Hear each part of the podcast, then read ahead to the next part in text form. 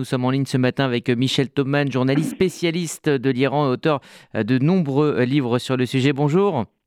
Bonjour. Merci d'être avec nous euh, ce matin. Si on écoute ce que disent les Américains, euh, Téhéran n'aurait pas l'intention de fabriquer euh, la bombe dans l'immédiat, même s'il se rapproche donc de la possibilité technique de le faire.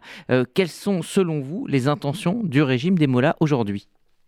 Alors écoutez, répondre à une question qui est très compliquée, parce qu'en réalité, le fait majeur, c'est quand même qu'aujourd'hui, l'Iran a dépassé toutes les limites, toutes les bornes, tout, tout, tout, voilà, toutes les bornes ont été franchies. Et euh, aujourd'hui, fabriquer de l'uranium enrichi à 84%, euh, même si c'est une dose euh, infime, hein, parce qu'on ne connaît pas exactement, on connaît pas exactement la dose, on n'a pas des informations précises, c'est une provocation politique. Et c'est ça qui est important, c'est-à-dire que l'Iran est quand même à 4, alors on dit 4 à 10 jours, tout ça c'est théorique, 4 à 10 jours, euh, pour avoir les, les, la possibilité de fabriquer la bombe. Mais ensuite, il faut avoir la possibilité de, la porter euh, sur un, missile balistique, de la porter à, quelle distance, etc. Ça, c'est encore une autre affaire. Et ensuite, il faut avoir la volonté d'utiliser la bombe.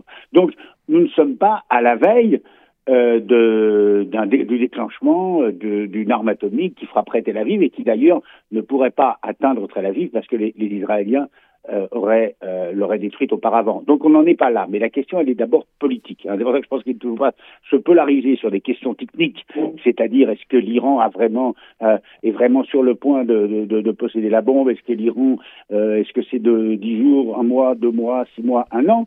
Ce qui est important, c'est qu'aujourd'hui, je crois, politiquement, l'Iran veut s'affirmer. Euh, contre finalement contre le droit international, contre euh, y compris contre tout ce qui euh, tous les accords qui avaient été signés, même s'ils ont été reniés d'abord par les États-Unis, et qu'aujourd'hui nous ne sommes pas dans une situation de négociation entre les Iraniens et la communauté internationale comme nous l'étions en 2015. Et je crois que, par exemple, si les, les, les des théories d'un certain nombre d'observateurs qui disent que l'Iran va très très loin jusqu'au seuil de l'arme atomique, etc., pour ouvrir des négociations, euh, ce sont des théories, mais qui ne me semblent plus d'actualité, tout simplement parce qu'il n'y a plus de consensus au Conseil de sécurité. Et je crois que c'est ça qui est important de voir, c'est que euh, pendant des années et des années, disons depuis le début des années 2000, 2000 depuis 2002-2003, depuis la découverte du programme nucléaire clandestin iranien euh, jusqu'à la signature du JCPOA en 2015, il y avait un consensus au sein du Conseil de sécurité, pas seulement les Occidentaux, mais aussi les Russes et les Chinois, pour empêcher l'Iran d'avoir la bombe. Alors évidemment, est-ce que les Russes veulent que veulent avoir à leur porte euh, une république islamique nucléaire euh, je n'en suis pas sûr, mais la question n'est pas là. Aujourd'hui, la question est que nous sommes dans une période d'affrontement entre les deux blocs. D'un côté, les, euh, les Russes, euh, soutenus plus ou moins par les Chinois et ouvertement par les Iraniens, et de l'autre, les Américains et les Européens qui se sont rapprochés de la, de la position israélienne. Donc, donc je, je, hmm. je, pense qu'aujourd'hui, on est dans une fuite en avant.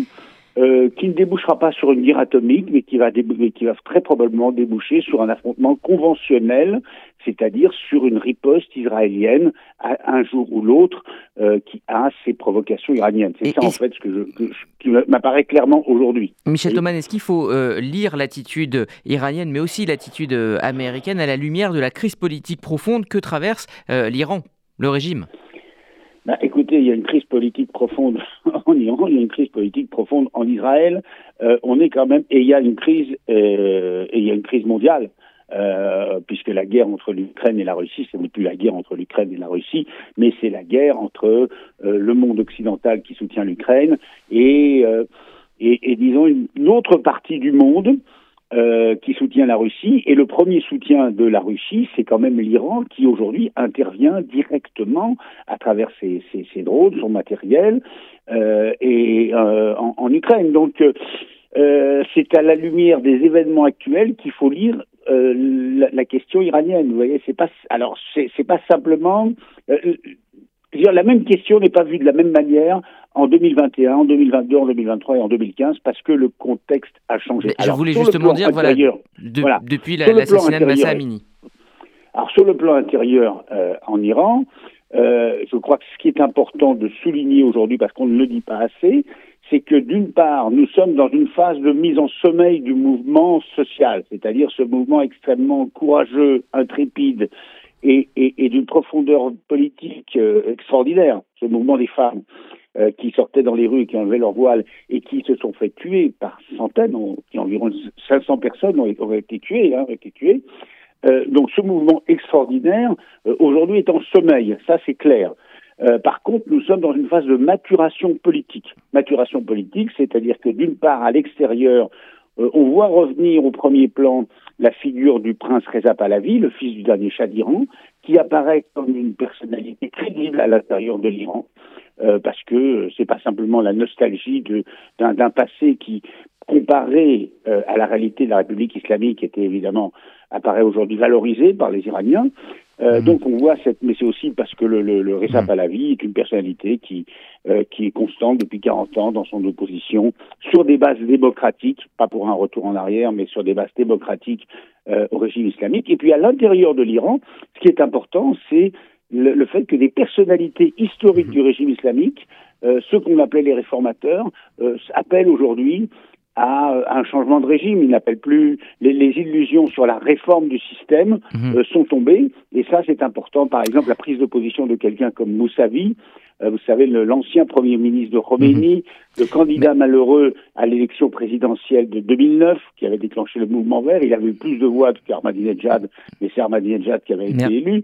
Euh, la fille de Rafsanjani, donc des dignitaires du régime islamique appellent aujourd'hui à un régime démocratique, à une rupture avec le, le, système. Et c'est peut-être là qu'il y a un espoir.